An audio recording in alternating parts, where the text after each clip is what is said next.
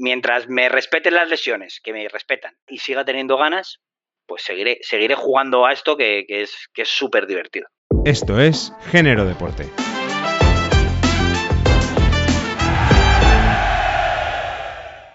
Bienvenidos, soy Javier García y cada semana os traigo un nuevo deporte y una de sus historias de pasión y superación contada por su protagonista. Descubre nuevos deportes y acércate a escuchar hábitos y estrategias que también valen para la vida diaria. Únete a nosotros y saca tu atleta interior. Cuando durante el 90% de tu vida has hecho un deporte, tienes historias que contar de todo tipo. Fernando Casares, esgrimista casi de nacimiento, nos cuenta el cosquilleo que sigue sintiendo cuando va a un campeonato. Este episodio es una clase magistral de historia, de presente y de cómo ve el futuro de nuestra esgrima. Aprendió a no desperdiciar ni un segundo para compaginar su pasión con su vida personal. Y nos enseña que la serenidad, la tranquilidad y el esfuerzo te recompensa interiormente. Hoy aprendemos de esgrima. Y no olvides, vive para el deporte o practica uno en tu tiempo libre, pero siempre, siempre, haz deporte. Por cierto, mis disculpas a quien llamo jóvenes promesas durante el episodio, cuando ya son más que realidades. Buenas tardes, Fernando, muchas gracias por estar conmigo. Buenas tardes, un placer. Bueno, lo primero es que te definas, ¿cuál es tu género? Pues soy un, chico, varón, 40 mm, años incluso. bueno, antes de entrar en el deporte tuyo, en la esgrima, eh, te llamas Fernando Casares Montoya, tienes cuatro hermanos tiradores, sois cuatro hermanos tiradores y como eres de mi quinta, quizás te suene la frase de Hola, me llamo Íñigo Montoya, tú mataste a mi padre, prepárate para morir, de la película La princesa prometida la he sufrido, porque además como mi segunda apellido, como mi segunda apellido es Montoya, pues he tenido, he tenido chascarrillo y más dedicándome a la esgrima. O sea, te puedes, te puedes imaginar. Justo, justo. Ahí venía a ver si ya habíais honrado por fin a vuestro antepasado. Algunos nos hemos cargado por el camino, sí, sí. Bueno, pues nada, descríbenos un poco la esgrima para todo aquel que no lo conozca, porque es varios deportes eh, y bueno, un poquito así por encima y luego ya nos dices cuál es el que tú, la especialidad que tú llevas. Vale, bueno, la esgrima es un deporte olímpico, es el único de todo el programa olímpico que es de origen español eh, y, y que eso nos debería hacer la leche de buenos y lo somos. Pero como en como en otros deportes, tenemos varias disciplinas. Nosotros nos dividimos en armas, ¿vale? Hay tres tipos de armas. Está el florete, está eh, la espada y está el sable. Eh, el florete es un arma, eh, todas tienen su, evolución en el tiempo y, la manera y las normas que usamos es precisamente en función de esa evolución. El florete era un arma de entrenamiento muy ligera en la que, en la que los, los combatientes eh, lo que hacían era ensayar dónde hacía más daño al rival eh, clavarle la espada. Entonces, esa evolución hace que solo sea válido eh, en el tronco y que solo sea válido tocar de punta. la espada es el arma tradicional de combate. Es decir, ¿cuál es la evolución de la espada? Pues mm, un combate real, en la que, en la que solo vale de punta porque es como mato, y, puedo, y puedo puntuar en todo el cuerpo, desde el pie a la, cabeza, con, bueno, nosotros llevamos una, una, careta, ¿vale? Que nos, que nos protege. Y el sable procede de la caballería. Como estaba feo eh, dañar al caballo, la superficie válida en el sable es de cintura para arriba y es un arma tanto de punta como de corte. Es decir, podemos pinchar, pero también podemos dar, dar de palo. A ver, la diferencia principal, hay dos grupos, eh, una vez explicadas las armas por encima, hay dos grupos, que serían las armas de convención y la, y la espada, ¿vale? Las de no convención. Eh, la espada, precisamente por venir del duelo tradicional, no tiene convención. Es decir, si yo te toco a ti, punto para mí, si tú me tocas a, a mí, punto para ti, si nos tocamos a la vez o casi a la vez, un punto para cada uno. ¿Vale? Es decir, a vida muerte de verdad. O sea, podemos morir los dos, o puedes morir tú, o puedo morir yo. El florete y el sable, por su idiosincrasia, por su manera de venir, de dónde viene, tiene una norma que llamamos la convención. La convención dice que el ataque tiene prioridad sobre el contraataque, sobre la acción contraofensiva. a grandes rasgos explicado para, para, niños muy pequeñitos, si uno va hacia adelante y otro va hacia atrás y se tocan a la vez o casi a la vez, el tocado, el punto, es para el que, eh, para el que lleva la prioridad del ataque. Hay varias maneras de ganar esa prioridad, pues parando o, que fracase tu ataque, pero básicamente eh, la convención dice eso. Y bueno, he hecho algunas preguntas en un grupo de Facebook para que me ayudaran a prepararlo. Eh, una persona me preguntaba que, qué opinas de los que dicen el esgrima. Eh, hay gente que, hay mucha gente que lo dice, ¿vale? O sea, no, no voy a, decir nada. Es verdad que la, forma correcta de decirlo es la esgrima, pero, pero bueno, Es, un, es un error gramatical que le puede pasar a cualquiera. También estaba investigando un poquito el origen, que no lo he encontrado muy claro si era español, francés, italiano, mezclaban un poco, pero sí he encontrado que aquí había una escuela que era la verdadera destreza. Eh, ¿Tú estás influenciado por la escuela de la verdadera destreza o aplicas conceptos de la espada ropera, que también me lo han comentado en alguna ocasión? Eh, un poco de dónde has bebido tú. A ver, eh, es verdad que he empezado diciendo que era un, origen, un deporte de origen español y es verdad como deporte. Es decir, la esgrima deportiva nace en el momento en el que a alguien se le ocurre inventar la pólvora y ¿para qué voy a arriesgar mi vida si puedo disparar de lejos? ¿Vale? Entonces, esos, esa gente que, es ese tratado de la verdadera destreza, a, las que a los que les gusta practicar esgrima, eh, no solo para matar, sino como, como actividad física lúdica, lo que hace es modificar esas armas y ponerle normas. Si no mato y le pongo unas normas, eh, actividad deportiva con normas, dos puntos, deporte. así de, así de y es donde y es donde evoluciona.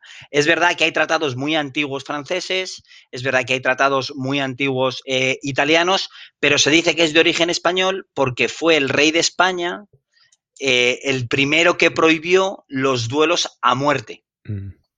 Entonces, cuando, porque, bueno, estaban en, una, estaban en guerra todos los países en aquel, en aquel momento, siglo XIV, guerra todos los países, joder, bastante tengo con que me tenga que matar con el, con el francés, con el italiano, con el alemán, con todos los que estoy en guerra, para que encima los míos en mi casa se maten entre sí por, por afrentas. ¿Vale? Entonces, pues bueno, al final eh, me viene muy bien para explicarlo a las 12 detrás del comento de los dominicos de, los mosqueteros, ¿vale? Pues esto así funcionaba. Cuando prohíben esos duelos a muerte, eh, es cuando se crea esa escuela eh, deportiva de la que yo creo que todos, todos estamos influenciados. Al final, escuelas de, deportivas o, de, enseñanza, pues la italiana es muy particular, la francesa es muy particular y nosotros tenemos la nuestra que también es, que también es propia y muy, y muy particular. A alto nivel eh, coges un poquito de todo. es decir, al final necesitas, necesitas mejorar y, está claro que lo nuestro por sí solo no es lo mejor, ni lo francés por sí solo no es lo mejor, ni la escuela italiana por sí sola es lo mejor. Entonces, bueno, vas incorporando de todas las escuelas para, para hacerte más completo. Claro. ¿Y qué es eh, una frase de armas? Una frase de armas es lo que pasa eh, en un asalto de esgrima. Esa, esa, regla de la convención que, de la que yo te hablaba, que dice que un ataque tiene prioridad sobre un contraataque, el árbitro es el que decide quién lleva el ataque, quién lleva el contraataque, si ese ataque ha sido parado y contestado, y lo que define esa definición de la acción es lo que se llama frase de armas el tirador de la derecha ataca para el tirador de la izquierda y contesta punto para la izquierda. Eso sería la frase de armas. Bueno, en la figura del árbitro creo que es bastante complicado en, la esgrima, porque además es algo muy rápido, aparte de que es electrificado y que luego entraremos, eh, por lo que he estado viendo es bastante complicado, o sea, tiene que estar muy concentrado y es complicado a veces. ¿Tenéis algún tipo de, VAR, algún tipo de mecanismo de repetición que él pueda acudir y que pueda revisar las jugadas, o solo con el, toque eléctrico y la luz ya tiene que decidir? Por suerte tenemos, tenemos bar. Es verdad que no está tan extendido. Bueno, realmente es un bar un poco como, como el del fútbol o el baloncesto. En divisiones inferiores no lo hay, pero, pero por ejemplo en el Campeonato de España es obligatorio ya en la, cuando quedan los ocho mejores de cada categoría es obligatorio el, videoarbitraje y en, competiciones internacionales, a partir del cuadro de 64, los 60, o sea, lo que sería el cuadro principal del torneo, ya es, ya es obligatorio. Pero sí, al final tenemos un árbitro de pista y otro de, de videoarbitraje y entre los dos pues se tienen que, que poner eh, de acuerdo en, en, qué, es lo que, qué es lo que ha pasado, precisamente por lo que tú dices. Sobre todo el sable es mm, un arma muy rápida en la que una décima de segundo que saques la mano antes que el otro puede darte el ataque o, quitártelo. Eh, una de las preguntas que me hacían en Facebook, que no sé si es referido a Sable porque tampoco quise dar muchas pistas de a quien entrevistaba, es ¿cuál es tu acción preferida en el 4-4 o en 14-14 y cómo la preparó y eligió? Mm, no sé, explícanos qué es esto, sí. Los, te cuento, nos, las, las, competiciones de esgrima, por eso te dice 4-4 o 14-14, las competiciones de esgrima hay una ronda previa de pools en las que hacemos grupos de 6 o 7 tiradores y competimos todos contra todos a 5 tocados, por eso 4-4, ¿vale? Eh, una vez que pasas al cuadro principal, en el que ya es eliminación directa, si ganas pasas, si pierdes a, para casa, eh, los asaltos son a 15 tocados. Vale. Mi acción favorita eh, realmente no tengo. No tengo una fetiche que diga voy a hacerla siempre porque ya se lo sabrían. Claro. O sea, después de, después de más de 20 años haciendo esgrima, como comprenderás, el que llega a 14-14 conmigo, pues me va a hacer esto. Es verdad que, que la esgrima tiene un factor estratégico importante y normalmente en función del rival y lo que te haya funcionado mejor en los 14 tocados anteriores, es la que decido hacer. Y, y, a veces sale y a veces no, también te lo digo. ¿eh? Claro. O sea que... sí, sí, sí. No, y sobre todo por la rapidez que tenéis. He estado viendo, eh, creo que era, la, no sé si era la final o la semifinal de 2013, la que he estado viendo, y a mí no me daba tiempo a ver nada. Era tan rápido cada vez que paraba el punto. De hecho, yo tenía que repetir, he parado varias veces porque no, no sabía quién había dado y cómo había encendido la luz. Es muy, muy rápido. Explícanos también cómo vais conectados. Esta parte que comentaba yo antes de, de que va electrificado, cómo se conecta y cómo se detecta quién ha dado a quién, quién ha hecho el tocado. Vale nosotros tenemos un aparato eléctrico que marca eh, quién, quién, toca al, al, rival. Es, una, es realmente es un aparato muy sencillo, o sea, mm, es un, es un repetidor de luces como el que hemos hecho todos de pequeño, en el que cierro la conexión y se enciende la bombillita uh -huh. y separo el cable y se deja, que hemos hecho todos con pilas de petaca en el cole. ¿Vale? Pues eh, la, la, idea es un poco esa. Es verdad que por, por las dificultades de que, que, tiene que bajar la punta en el caso del florete y la espada y, y registrar el golpe en el, en el, sable, pues lleva algún cable más, pero realmente lo que llevamos es un cable que se llama pasante, que va conectado al, al arma y a, lo que, y a, y a un cable trasero, ¿vale? Que se llama rulo, que, se recoge y se estira en función de, lo que, de las necesidades del tirador. Ese rulo va conectado al, a lo que es el repetidor de las luces y es ese repetidor en el momento en el que cierra el circuito, ya sea porque la punta ha bajado hasta abajo en el caso del florete y la espada o porque he tocado al contrario en el caso del sable, eh, se enciende, se cierra el circuito y se enciende la luz. Roja o verde en función del lado de la pista en el que estés. Tú eres especialista en sable. ¿Qué arma hubieras elegido si no hubieras elegido sable? Tengo que decir sable, lógicamente. No, nos especializamos. Nosotros, es verdad que en esgrima te especializas mucho. Es decir, mmm, yo siempre pongo el ejemplo para los profanos de decir, tú ves a un lanzador de peso mmm, corriendo una maratón, no, pues más o menos lo mismo, ¿vale? Pero si ves a uno de maratón corriendo un 1500 o un 5000, se parecen, es decir, todas las armas, los movimientos genéricos son muy parecidos, o sea, el movimiento de ir hacia adelante, que es marchar, o romper, que es ir hacia atrás, o la acción ofensiva por excelencia, que es fondo o flecha, son muy parecidos en, las tres armas. ¿Qué es lo que cambia? La superficie válida y la táctica en, función del arma. Pero vamos, yo, sin, si tengo que elegir una, me hubiera quedado con el florete, que es el otro arma de, de convención. Además es curioso, bueno, busqué el significado de florete y al parecer es porque la punta la hicieron en forma de flor, para que no tuviera punta, precisamente, ¿no? Cuando, cuando se, puso, se puso en forma de flor para que entrara una tiza, porque al principio no había, obviamente, esos aparatos eléctricos. Entonces se ponía una tiza que marcaba el peto que llevaba el rival para saber que había tocado. Ah, mira, eso no lo había visto. Bueno, y cuéntanos un poco cómo llegaste tú, cómo eh, te aficionaste al mundo de la esgrima, ya he avanzado algo, pero cuéntanos un poquito tu historia. Pura, pura casualidad. Eh, mi hermano mayor, eh, como tú has comentado en la, entrada, somos cuatro hermanos. yo soy el segundo de cuatro. Mi hermano mayor, mis padres trabajaban juntos. En el cole al que íbamos, que es un colegio de Madrid, un colegio público que no es, o sea, es decir, que todo el mundo asocia la esgrima a, una élite económica y no es, no es así. Es decir, mi hermano estudiaba en un colegio público en el que las actividades extraescolares que había en aquel entonces, te hablo allá por el, por el 82, ¿vale? Que empezó mi hermano a hacer esgrima, eh, había esgrima, habría judo y había ballet. Mis padres trabajaban juntos y les era imposible ir a buscar al niño al cole a la hora que salía. Entonces, al menos dos días a la semana había que dejarle una actividad extraescolar. Mi hermano mayor dijo que, que ballet ni de coña. Mi madre dijo que judo naranjas. Y así que por descarte, por descarte, él empezó la esgrima y después hemos ido uno tras otro, eh, empezando tras él. Además, creo que cada vez que tenéis una reunión familiar, de lo único que se habla es de esgrima.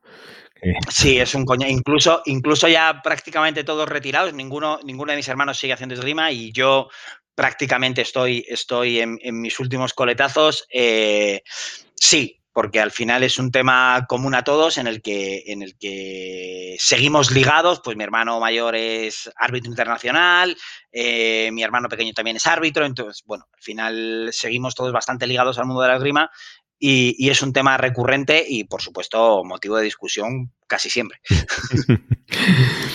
Bueno, vamos a entrar un poco en los eh, que yo siempre llamo los tres pilares del deporte. Uno es la parte mental, otro la, física y luego las relaciones eh, que generas. En la parte mental, en la parte de fortaleza física, de psíquica, perdona, ¿qué es más importante dentro de la esgrima? ¿La habilidad, la estrategia, la calma? A ver, hay gente que ha definido la esgrima como un ajedrez en movimiento, ¿vale? Y es verdad que muchas veces lo es porque al final tú tienes que, en muy poquito tiempo, analizar al rival, ver eh, tus fortalezas sobre ese rival y ser capaz de estar lo suficientemente concentrado y calmado para que tu mano y tus piernas hagan lo que tú quieres hacer, que muchas veces lo tienes en la cabeza y dices, bueno, y ahora esto como, como carajo eh, lo tengo que hacer a la velocidad que lo tengo que hacer, ni más rápido ni más despacio, porque, porque perderías el punto. La parte psicológica es eh, fundamental. Es decir, mm, cualquier, cualquier esgrimista de cierto nivel trabaja con psicólogos deportivos o, porque sí, porque es importante mantener la calma, esos 4-4 o 14-14, eh, tener la sangre fría o la, o la tranquilidad de, bueno, pues he entrenado un montón de años para este momento y, es el momento de que todo salga bien y la confianza y la, y la pues un poquito el, eh, la serenidad de ser capaz de llevar el asalto hacia donde tú, hacia donde tú quieres. ¿Tú usas algún tipo de técnica para relajarte, meditación, para concentrarte, visualizas eh, las jugadas? Soy más de, soy más de música, ahora ya, ya en mi carrera. Es verdad que, en, un, tiempo sí tuve un psicólogo deportivo. Eh, yo personalmente, que es mi opinión personal, eh, la persona que mejor te conoce es tu entrenador. Y si ese entrenador tiene nociones de psicología es perfecto, pero, pero es verdad que un tiempo trabajé con un entrenador que mm, la parte psicológica, eh, él no, no, era, no era su fuerte ni mucho menos y sí, y trabajé con un psicólogo, visualización, eh, respiración para la calma, es decir, un montón de pequeñas técnicas que, te ayudan a mantener esa concentración en los, en los momentos, en los momentos y puntuales y no solo en esos momentos, sino al final un asalto de esgrima son 15 minutos en los que tienes que estar eh, eh, concentrado y luego ser capaz de desconectar para que, porque es imposible estar, o sea, una convención de esgrima empieza a las 9 de la mañana y termina a las 3 de la tarde. Entonces, mantener la concentración todo ese tiempo es, es imposible. Entonces, eh, el conectarse y desconectarse posiblemente sea la, parte más difícil en, un deporte como la esgrima. ¿Y cuántas veces tienes que perder para poder ganar un campeonato de España como hiciste tú? Infinitas, infinitas. Yo he sido, he sido, ya no porque mi, trabajo actual me lo, me, lo, me lo impide, pero he sido profesor de niños pequeños eh, desde los 18 años prácticamente hasta los 32. Y yo se lo decía siempre a los niños. Eh, este deporte, el deporte en general, eh, pierdes muchísimas más veces de las que ganas. O sea, es decir, al final, pues yo no sé cuántos campeonatos de España he disputado, pero 30, 35. Hmm. Fácil. He, ganado 9. O sea, que tampoco te creas que, es una barbaridad. Porque quedar segundo, que es un perfecto resultado, es no ganar. Entonces, al final yo solo... No, no, está fenomenal. Pero, pero ganar, al final solo gana uno. Y es muy raro el deporte en el que siempre gana el mismo. Sí, sí. es decir, al final tienes tus días malos y, y, y prácticamente el 95% de los deportistas pierden más veces de las que ganan. Hablando en, torneos, hablo. es decir, yo, o sea, es verdad que para quedar segundo en una competición, igual has ganado seis asaltos y pierdes uno, eh, fenomenal, pero, pero has, ganado el torneo o no has perdido. Entonces, bueno, al final mm, es la, sensación que te queda. Sí, en los medios, en la publicidad que se hace, luego siempre se hace más eco la victoria que la derrota, entonces no se ve tantas veces que has perdido, pero muchas veces hay por detrás mucho más. Es como el iceberg, al final hay más por detrás de lo que se ve tu primer pensamiento cuando has visto a, cuando es a tu rival ante un asalto que es definitivo y por ejemplo cuando lo has ganado ¿cuál es tu primer pensamiento? No sé si hay una cordialidad, tipo el, tenis que al final tenéis. Sí, nosotros, sí, nosotros tenemos, la normativa en ese aspecto es súper, súper estricta. Incluso ahora en el tema del COVID tenemos que chocar los sables y demás, o sea que esa, que esa parte es, bastante estricta y sí hay que darle la mano y, al final es verdad que, que la esgrima tiene una cosa muy buena, que es un deporte individual raro, porque es un deporte de adversario eh, en, el que, en el que es individual, pero no puedes entrenar solo, porque claro, con, con quien entrenas. Entonces, bueno, al final, y porque también porque lo he mamado en casa. Es decir, yo me, he enfrentado a mi hermano mayor o a mi hermano pequeño muchísimas veces. Una vez gana y otras pierdes. Eh, es mi hermano. O sea, yo me bajo la careta, mi primer pensamiento es voy a ganar, y cuando me levanto la careta es, mm, pues, vamos, ¿qué, habrá hecho mamá de cena? ¿Sabes? Tal cual. O sea, que es un poco, que es un poco que al final es verdad que la esgrima quizás sea un deporte atípico en ese aspecto.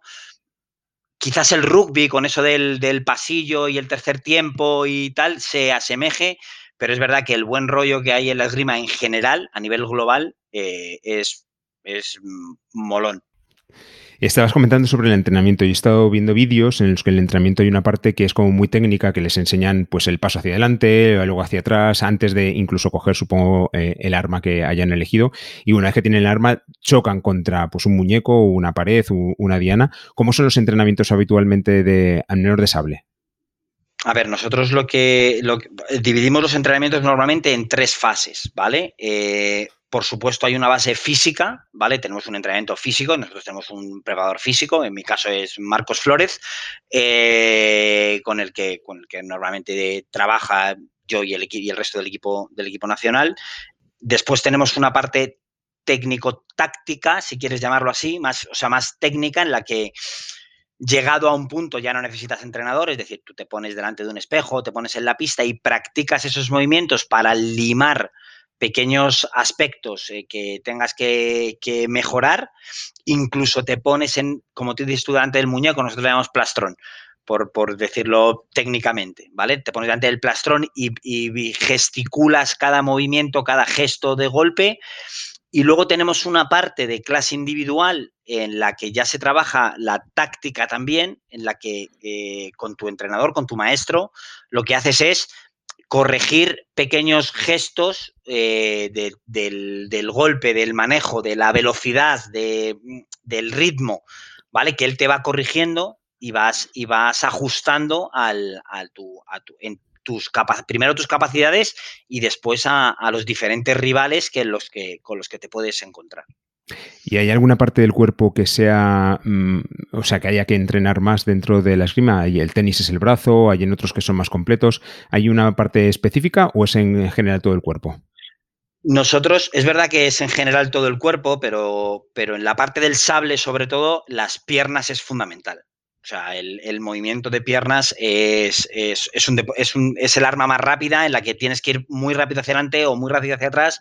Y es verdad que esa velocidad de piernas eh, te da un plus diferente. Porque, bueno, al final, ser capaz de, salirte de la distancia del rival cuando te ataca o cerrar la distancia cuando vas atacando, pues es, es fundamental pero sin descuidar pues la parte del brazo para que te aguante, pues ya te digo que 15 minutos con el sable, dale que te pego, pues al final mm, cansa. Estamos viendo también la parte de paralimpismo, que es importante unir a todos. Y visto que ahí eh, hay esgrima en silla de ruedas, supongo que habrá diferentes categorías. Eh, ¿Cómo veis la parte de, discapacidad dentro de la esgrima? ¿Mezcláis rivales? ¿Se puede mezclar o siempre son diferenciados? Son diferenciados por, una, por un problema meramente físico. Tuve la suerte eh, y hablo en pasado porque, porque es verdad que ya no puedo hacerlo, de, conocer a Carlos Soler, que es ahora es director técnico de, la esgrima en silla de ruedas para, a nivel nacional, y, entrenar con él para sus últimos juegos, que fueron, que fueron los, de, los de Londres. Él me llamó y me dijo, Fernando, vente que quiero entrenar contigo porque tu, tu mano es más rápida que la que normalmente tenemos nosotros en silla de ruedas y, y eh, bueno, para ya que nos fuimos a Torremolinos y pasamos una semana de, curro y risas, la verdad es que brutal. Eh, Torremolinos es un sitio muy, muy difícil para entrenar. Hace mucho calor en agosto, ya lo, ya lo, voy, ya lo voy adelantando. Pero es verdad que, que echo de menos esa, esa sincronía. Yo creo que, que los válidos, por, porque los otros son menos válidos, los válidos podemos aportarles muchas cosas a, los, a, la gente, a la gente con discapacidad mm, y que ellos nos pueden aportar muchas cosas eh, técnicamente a la gente que, normalmente no lo hacemos. Yo he nombrado antes que la parte fundamental de la esgrima eran las piernas y esta gente lo hace en silla de ruedas. Alucinas, alucinas cómo mueven el tronco, qué coordinación mano-tronco que tienen. Ninguno, ninguno de esgrima a pie lo hace te lo, te lo garantizo. Y esa velocidad que tienen de mano, nosotros ni, por asomo. ¿Por qué? Porque están todo el día entrenando esa, esa parte. Y yo creo, a mí personalmente me vino muy bien, el, incluso en lo deportivo, entrenar con él. Es decir, yo creo que, eso fue un win-win. Él, preparó los juegos conmigo y luego yo, mm, en la temporada siguiente, mi mano era mucho más rápida que lo era normalmente porque, claro, al final estás 15 días a saco entrenando la velocidad de la mano para poder competir con un tío que es que es más rápido que tú, que sí, que va en silla de ruedas, pero la mano va a la velocidad de la luz.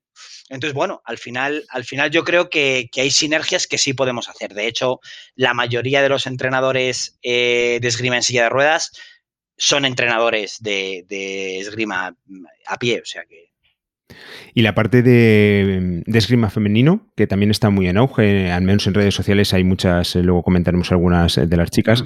¿Hay combates mixtos eh, o hay equipos donde pueda haber equipos mixtos o son ligas separadas? Oficialmente no. Oficialmente no. Es verdad que, a nivel de entrenamiento nosotros entrenamos con las, con las chicas cuando, cuando nos dejan o el entrenador lo, lo considera oportuno porque pues es otra, es otra de las cosas que, nos podemos eh, apoyar los unos a los otros. O sea, las chicas es verdad que hacen una esgrima un poquito más lenta, ¿vale? Sin tanto, pero es verdad que el cambio de ritmo que tienen ellas, mm, precisamente porque van un poquito más despacio normalmente, pues nos viene muy bien para preparar ciertas acciones y a ellas a la inversa, nuestra, nuestro ritmo más elevado de asalto, de más de seguido, eh, les viene muy bien para entrenar ese tipo de, ese tipo de rivales que se pueden, que se pueden encontrar. Yo creo que, es, un, es un bien necesario, ellas para nosotros y nosotros para ellas. Al final yo creo que nos podemos aportar mm, porque está estipulado así por normativa que los chicos compitan masculino y las chicas femenino, pero yo creo que, a la hora de entrenar es, un, es una pata que, que nos viene muy bien tanto a ellas como a nosotros. Tú llevas ya, bueno, 20 no más años en la esgrima, muchísimos años. ¿Qué te ha aportado? ¿Qué valores te ha transmitido a ti el practicar esgrima? Eh, yo soy la persona que soy gracias a la esgrima. es decir, yo empecé a hacer esgrima con cuatro años.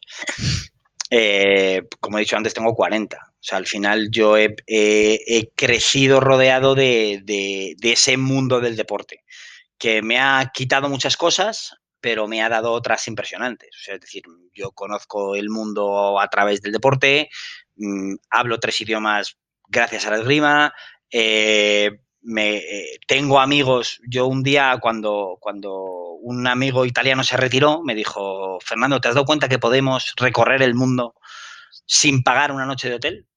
Y digo, y me paraba a pensarlo y, digo, eso fue su, última competición, tomando una cerveza allí, dice, Fernando, no voy a hacer más grima.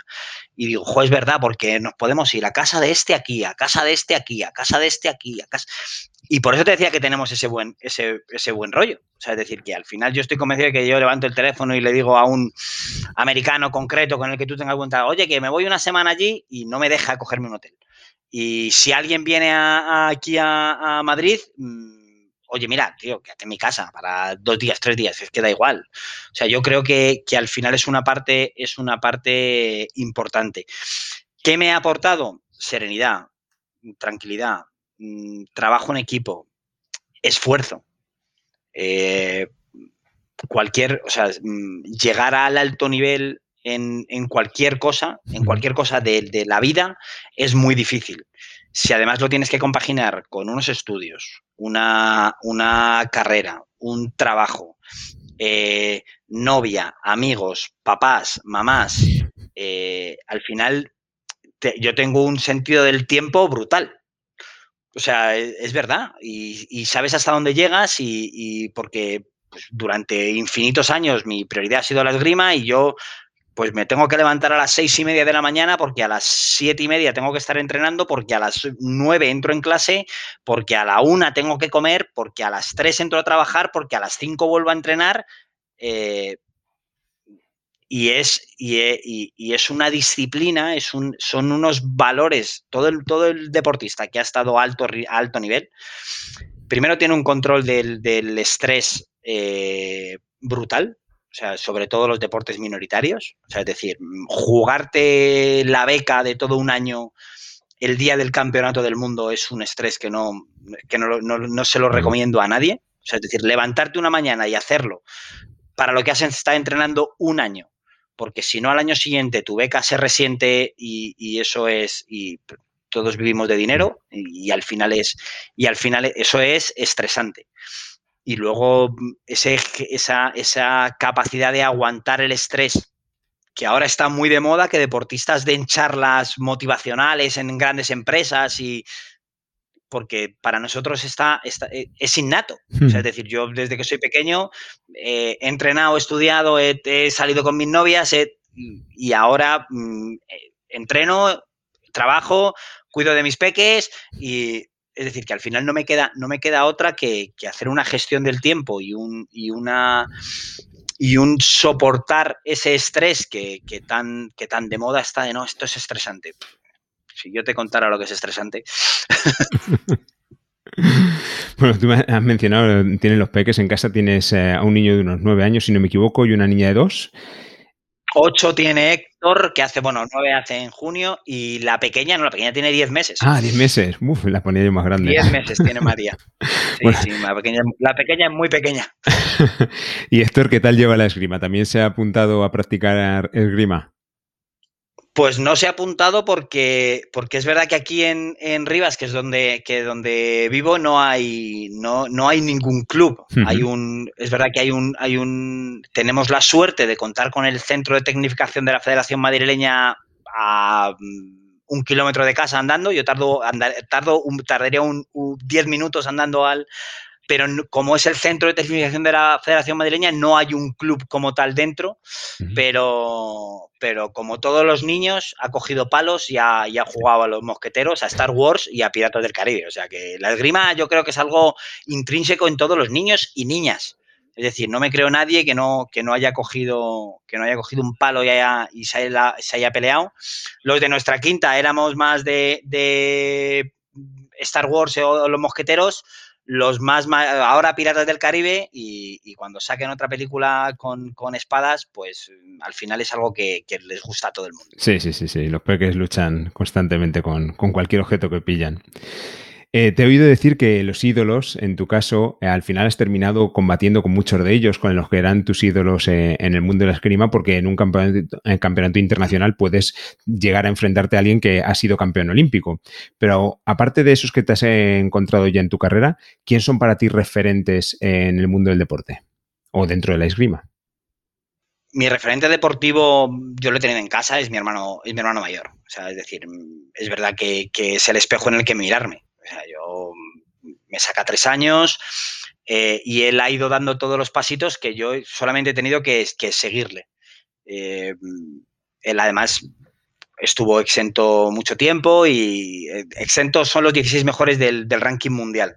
Entonces, bueno, al final ese referente está. Saliendo de casa, el referente deportivo que yo tenía era, era Antonio García, que es grimista de sable, eh, al que yo conocí teniendo cinco años. he compartido, llegué a compartir vestuario con él y lo más grave es que llegué a compartir vestuario con su hijo, que también, sí, sí, no, o sea, es decir, que es que es una, que es que llevo, llevo, llevo tiempo en esto ya. Entonces es verdad que, eso. Y fuera de, y fuera de, lo que es la esgrima, siempre me ha gustado mucho todos los deportes.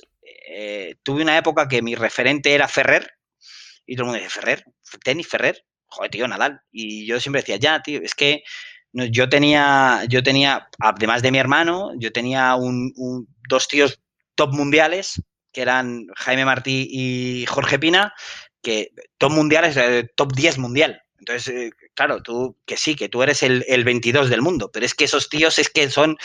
Entonces dices, joder, me siento, y en una entrevista me, salió solo. dice, ¿tú a quién te pareces? yo a Ferrer, que es más bueno que el copón, pero claro, como está Nadal, parece que, parece que es un, paquete. y, da rabia, pero, es así. Entonces, bueno, pues, pues sí es verdad que, es un tío en el que le ves y le ves trabajar y, una vez que ya te metes en el mundillo del, deporte, pues joder, le ves y dices, joder, tío, y este tío que con lo bueno que es y, que, claro, parece que, hace menos porque, porque tienes un súper, súper clase encima. Entonces un poco me sentía así. Yo tenía dos super clases que, eran super clases y decías, jo, jo. Tú lo has comentado, tú llevas mucho tiempo en esto y te has encontrado hasta con hijos de, algunos. En la carrera de un esgrimista, ¿hasta cuándo suele llegar? ¿Cuándo suele ser el momento de la retirada y pasar a grupo de veteranos o grupo de senior? A ver, todo depende, todo depende de cuándo tú dejes de tener ganas de, esforzarte. Es decir, yo, yo podía haberme retirado perfectamente en el año 2012, eh, perfectamente, ¿eh? y decir, mira, hasta aquí yo no, no, puedo, no puedo más. Estoy cansado, he, dado 22 años de mi vida a este deporte y ya no puedo más. Eh, pero me sigue apeteciendo levantarme a las, a las seis y media de la mañana cuando me toca competir y cogerme el coche e irme a Valladolid o irme a Barcelona o irme a... Y, me sigue apeteciendo y, sigo teniendo ganas y sigo queriendo ganar, que al final es una, es una parte del deporte fundamental yo todavía no concibo la esgrima como ocio puro. O sea, yo no puedo ir, ir competir, mm, pase lo que pase, mm, tomarme unas cañas después y volverme a casa. No, yo pierdo y me cabreo como los monos, tal cual. Y, mientras yo tenga ese gusanillo dentro, eh, como es algo tan personal, mi hermano se retiró con 32 años y nunca más ha cogido un sable y nunca más he cogido un sable. Eh, y conozco gente que lo dejó y luego ha vuelto y, es un poco que te, que te, eh, que te pique el gusanillo. ¿Cuál es la edad óptima? A mi parecer, 28. Entre 28 y 30 años, yo creo que es cuando alcanzas la madurez psicológica para, estar centrado y, alcanzas una, un, un nivel físico suficiente que no vas para abajo. Más eh, te, he visto escribir que agradeces a la gente que te sigue y que te da ánimo de continuar, pero incluso también a los que te dicen que ya de una vez te retires, porque al final tú tienes un gusanillo ahí que, siempre te tiene cada vez que vas a un torneo o algo y bueno, mientras que lo sientas, ¿no? Sí, sí, yo tengo, yo tengo un compañero que fuimos compañeros de que ahora arbitra y él me lo dice siempre, Fernando, cuando te cortas la coleta? Y digo, y digo, jo, tío, cuando no tenga ganas. O sea, esta mañana son el despertador, fue, además la última conversación fue en el Campeonato de España, que me dice, Fernando, este es el último ya, ¿no? Y digo, pues no lo sé, tío. Es que ha sonado el despertador esta mañana y, me he levantado súper emocionado y con cosquillo en la... Y ayer por la noche me preparé la saca como cuando, lo hace, cuando, cuando vas a una Copa del Mundo. Y digo, es que me apetece, esto mola. Y encima quedé segundo. Entonces, claro, cuando terminó, estuvimos hablando y digo, pero ¿cómo me voy a retirar? Si sigo haciéndolo bien, joder, ¿cómo, cómo me voy a retirar? Si esto, si esto es divertido. Entonces, es verdad que, el día que, que, suene el despertador y yo me dé la vuelta y diga paso, ese día seguramente no me vuelva a levantar. Pero de momento, mientras me respeten las lesiones, que me respetan, y siga teniendo ganas, pues seguiré, seguiré jugando a esto que, es súper divertido. Está mirando la parte tecnológica. He visto que hay esgrima sin cables, el wireless, eh, bueno, no sé cómo lo llaman, que te ponen sensores en el puño, transmisores en el bolsillo. ¿Lo has probado alguna vez? Sí, sí, sí. Nosotros, eh, de hecho, eh, es obligatorio que sea sin hilos a partir de la ronda de 32 en Copas del en Grand Prix, ¿vale? Lo que sería nuestro Grand Slam. Y, sí, simplemente es, usamos una camiseta especial, ¿vale? Que hace de, antena, eh, por decirlo de alguna manera, en la que va como con una especie de, de, malla metálica. Es, verdad que es muy suave, que no es, que no es una, un coto de malla como, como las de, las de los caballeros. Pero es como muy suave y lo que haces es conectar ahí y haces de antena gigante para que cuando tú toques, que ese, ese cerrado de circuito vaya por wireless a la máquina y la máquina encienda la luz. Sí, está, chulo. Sí, sí, sí, hombre. Eh, supongo la evolución, al final la tecnología avanza también para esto. También he visto, porque lo que te decía antes, tu competición, al menos la que yo vi, una de las tuyas, son muy rápidas y verlo desde el punto de vista de alguien que todavía no está aficionado o que no lo conoce es complicado.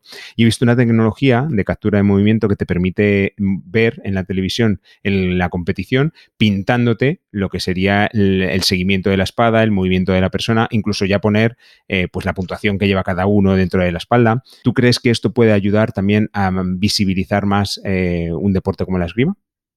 Puede ayudar a comprenderlo. Eh, la esgrima es de los pocos deportes que yo conozco que un árbitro sin saber esgrima puede arbitrar bien. Es decir, es imposible que alguien que no sabe esgrima sea buen árbitro en esgrima tú puedes, eh, en fútbol, mm, te sabes las normas y tampoco hace falta haber sido futbolista. De hecho, prácticamente ningún árbitro ha sido futbolista. Ni ningún árbitro de baloncesto ha sido jugador de baloncesto, ni ningún árbitro de voleibol ha sido eh, eh, jugador de voleibol de nivel. En esgrima no pasa, porque la velocidad a la que vamos y esa, esa definición de frase de armas que tiene que decir, tienes que tenerla interiorizada. Que se equivocan, se equivocan pero todo lo que, lo que avance la tecnología, esa que has visto tú, que además la usan en, Japón, eh, en el propio campeonato nacional. ¿eh? El vídeo estaba japonés, o sea, tampoco me he enterado de lo que explicaban. Sí, Pero, pero, te permite explicar a ese aficionado eh, por, qué el, por qué el ataque es un ataque o por qué un contraataque es un contraataque o por qué si se tocan a la vez el árbitro dice que el punto es de uno o es de otro yo he llevado amigos a, verme, jo, Fernando, que yo quiero verte. Y, después de competir, eh, has ganado o has perdido. a, ese punto, ¿eh? A ese punto. Entonces, pues, pues, bueno, es verdad que, es verdad que, de, que de primeras es un deporte que mola mucho ver, pero no es un deporte para ver mucho rato porque te falta información. Es muy estético. Yo siempre que lo veo y siempre he definido que al final el movimiento es muy estético, es muy rápido gusta mucho verlo, pero es verdad que tienes que entender algo más para, para quedarte bien con el deporte. Sí, o sea, es decir, todo el mundo, tú pones esgrima en la tele y los primeros cinco minutos se queda todo el mundo, hostia, cómo, cómo mola. Pero luego te falta esa información que, que, yo le echo la culpa siempre a los medios. O sea, es decir, esto nadie sabía lo que era un fuera de juego hasta que está el fútbol lunes, martes, miércoles, jueves, viernes, sábado y domingo. O unos pasos en baloncesto o, o dobles, o tres segundos en la zona. Yo es que veo un montón de deportes. Entonces, claro, al final todos los llevo a la esgrima. Joder, si tú le pones a una persona esgrima todos los días y le dices, no, eso es eh, ataque de la derecha, no, eso es parada respuesta, no, eso es.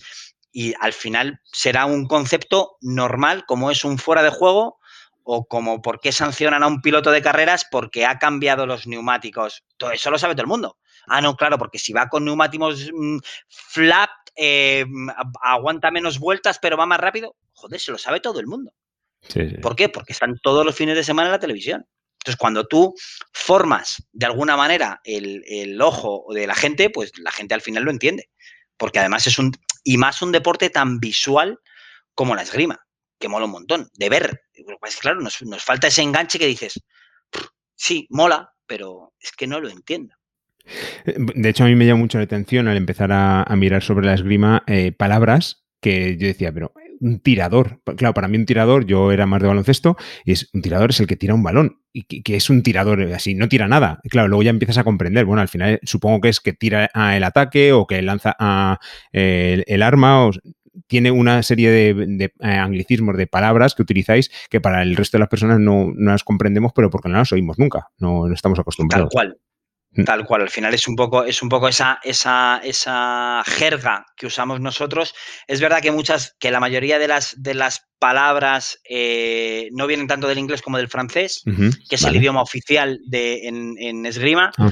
eh, pero sí, pero al final sí. O sea, al final tirador viene pues de, de tirer, que es, eh, que es tirador en francés, y bueno, traducción literal, ¿para qué voy a, a es decir, el término correcto es esgrimista y lo tenemos. En español existe, pero al final, pues el deje, digamos que, bueno, pues, pues sois tiradores. Pues sí, somos tiradores, porque al final es un poco, es un poco así.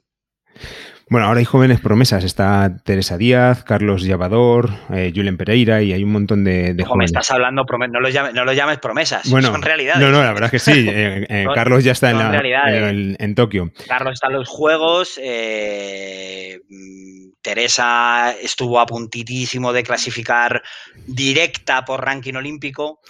Y, luego, bueno, como dependía del ranking interno por normativa nuestra, la que fue al preolímpico fue María y se quedó a dos tocados de ir a los Juegos. O sea, es decir, que el equipo de flerte femenino está súper fuerte porque además tienen a Andrea Bretó, que también es, es una tiradora fuerte.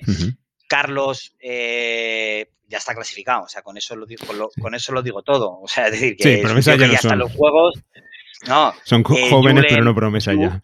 Julen, estamos hablando de un tío que ha hecho o sea, plata en, una, en un Grand Prix, o sea, que es como quedar segundo en Wimbledon.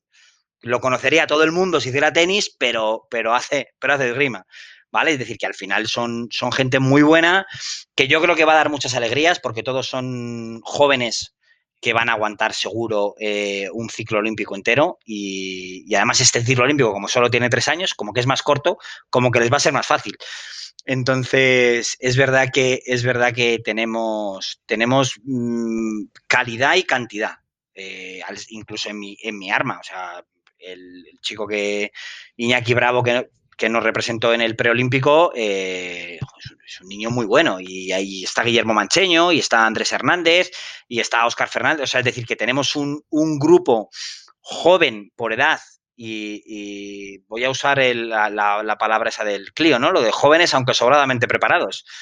Que es, así, o sea, tenemos, eh, es verdad que, que las cosas ahora se están haciendo de base mucho mejor, que estamos formando grupos, grupos de trabajo. Eh, durante un tiempo se, tenía un talento y, lo explotábamos y el que mm, saliera a su lado, fenomenal. Eh, el caso de Pirri, medallista, medallista olímpico, que ahora es el presidente de la federación. Eh, bien, pues Pirri, Pirri era una superestrella y a su lado el equipo subcampeón del mundo en un momento dado. Perfecto. El equipo de sable masculino, pues teníamos a Jaime, a Jorge, eh, pues mi hermano, yo, Fernando Medina, pues, pues estábamos ahí, alguna medalla en Copa del Mundo, tal. Pero, pero yo creo que ahora eh, se ha trabajado bien la base y, tenemos un tenemos posibilidades de, en el próximo ciclo olímpico no clasificar individuos, sino clasificar equipos. Pues el sable femenino tiene un equipazo. Eh, es que prácticamente todas las armas, o sea, es decir, la espada femenina, es que mm, si digo una, si no digo una, me, cuelgan. Eh, ¿por, qué no me, ¿Por qué no nos has dicho? Es que es verdad. Es que no, no, no, no me dejaría ningún arma fuera de. ¿Tú quién crees que puede clasificar? Posibilidades tienen, tienen todos. Tienen todos, realmente todos. Quizás por, por nivel grupal mm, la espada masculina o el sable femenino sean las más mm, compactas, pero que es que mm, el florete femenino, una casi clasifica por ranking olímpico y la que no es esa, que es la que da el preolímpico, se ha quedado dos tocados. ¿Con qué cara dices que no van a poder clasificar? Claro que pueden. Lo que pasa es que, bueno, es verdad que el sistema de clasificación es, es complicado eh, en Europa, porque clasificamos por continentes y la esgrima principalmente se hace en Europa.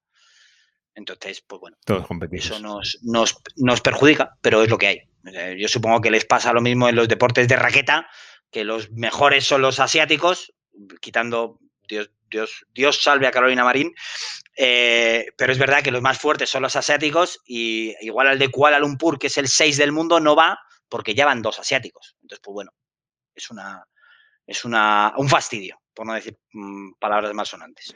Y ahora con el nuevo presidente, con José Luis eh, abajo, con Pirri que comentabas, eh, también ha cambiado un poco la filosofía, él ha empezado a promocionarlo, ha cogido patrocinadores, un poco para dar más visibilidad. ¿Tú crees que es un buen momento ahora para la esgrima española? Yo creo que sí. Pirri lo que nos puede dar es, es esa visibilidad que quizás nos faltaba. Eh, sin duda es un, es un tío que es medallista olímpico.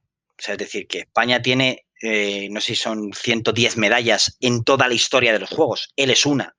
Y, que estén en activo, pues tampoco hay tantas. Activo, que activamente eh, estén en el deporte, tampoco hay tantas.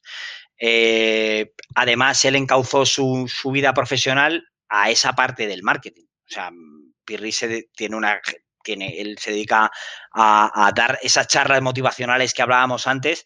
Claro, es decir, mm, ¿quién te va a explicar mejor eh, cómo mejorar tu rendimiento que un tío que empieza de cero en un deporte y llega a ser medallista olímpico?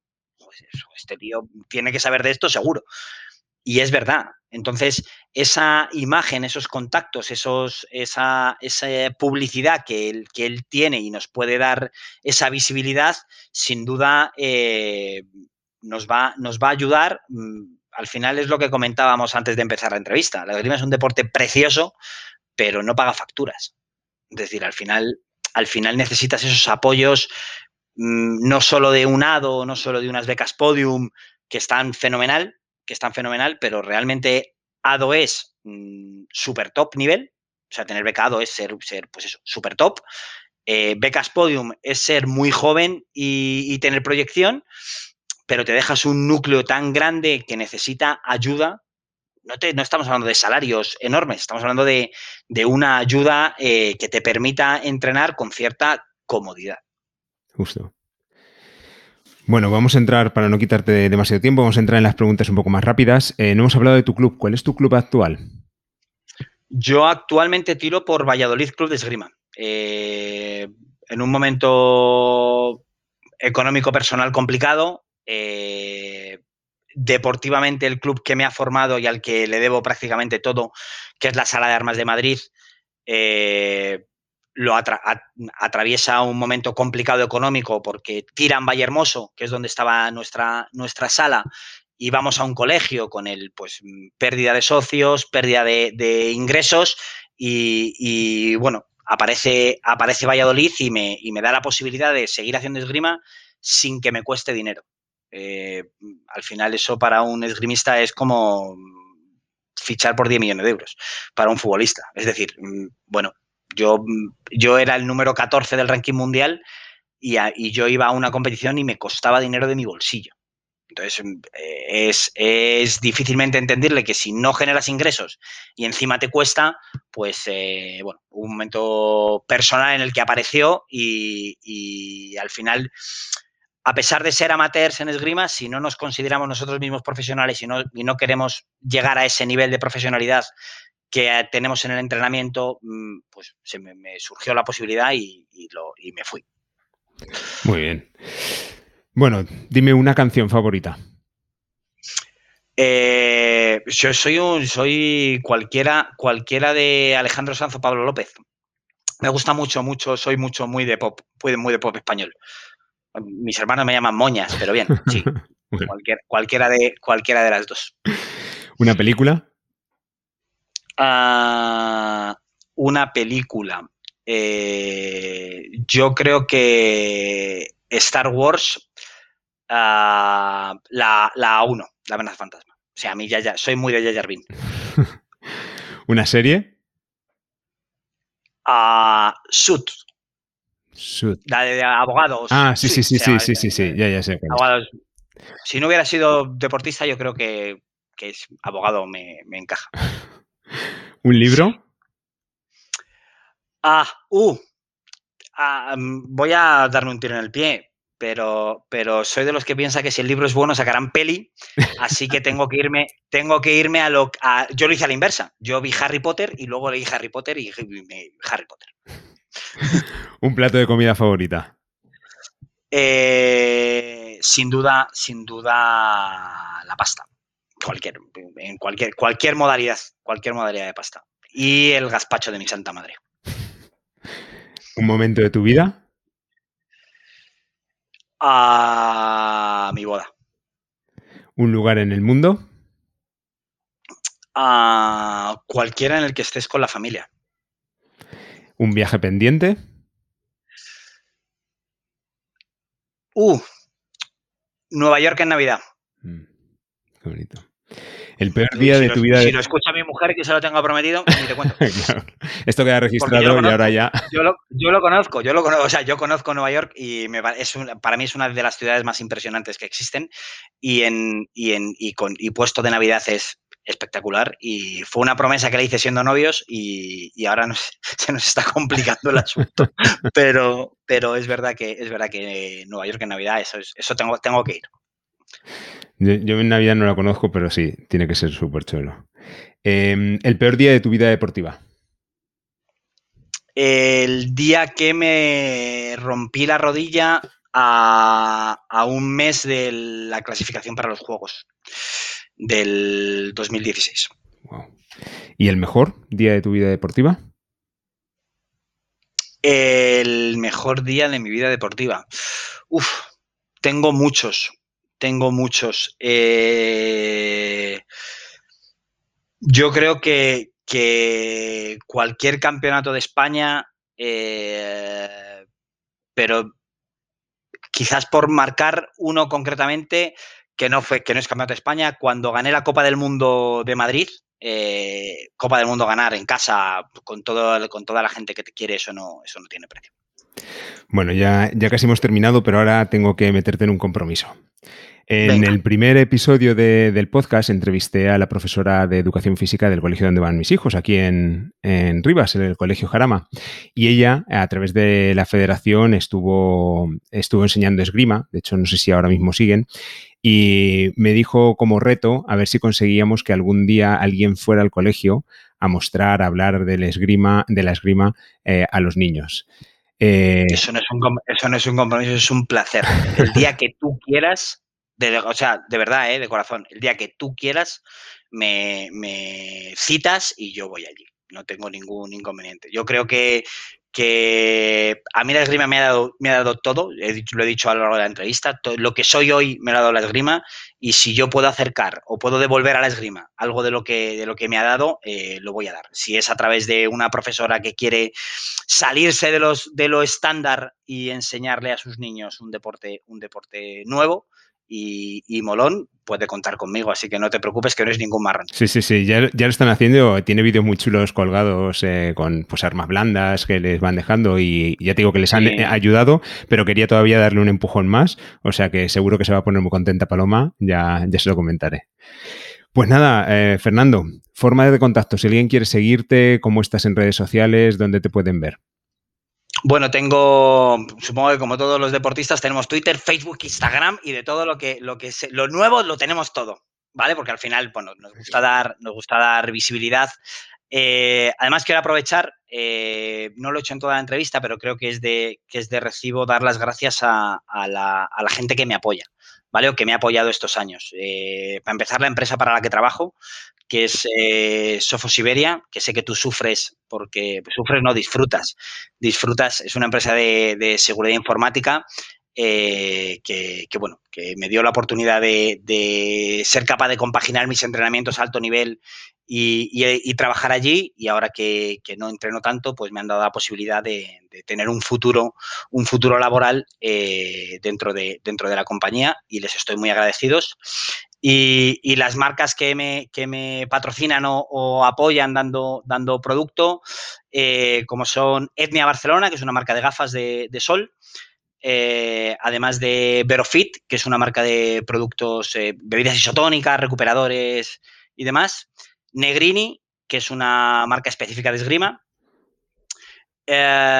Uyuni, que, yo sé que tú me has visto, que porque vivimos cerca y me has visto con mi maleta patinete, eh, así que, es, que son que al final son gente que, apuesta por un deporte eh, novedoso. Eh, de hecho, he incorporado recientemente a ese catálogo de patrocinadores, colaboradores, dos marcas muy chulas. Una es Nike, ¿vale? La parte de, de, de esgrima y otra es Roberto Berino, que, que, hace, mención a precisamente a lo que tú dices. Es un deporte muy elegante y muy visual y parece que por esa parte les ha, les ha encajado y, por suerte tengo, tengo, un acuerdo de colaboración con ellos. Además, eh, una de las cosas que me preguntaban en, Facebook era si habías escuchado alguna vez llamada, la pista, llamada Pista, que es un podcast de esgrima. Lógicamente sí, porque además eres eh, uno de los invitados en ese programa. Eh, viajan en las notas el capítulo, el episodio 76, porque hablas bastante de, esta parte de patrocinios para la gente que le pueda interesar, que ahí también va a tener una hora larga de hablar mucho de este tema, de todo lo que acabas de comentar. Fernando, muchísimas gracias. Me queda muy claro que eres un muchísimas, Muchísimas gracias a ti. Eh, cualquier cosa, ya sabes, que, ponme en contacto, que estaré encantado de ir al, al Jarama a, hablar de, hablar de esgrima. Perfecto. Muchas gracias. Gracias a ti y hasta luego. Hasta luego. Hasta aquí el episodio de hoy.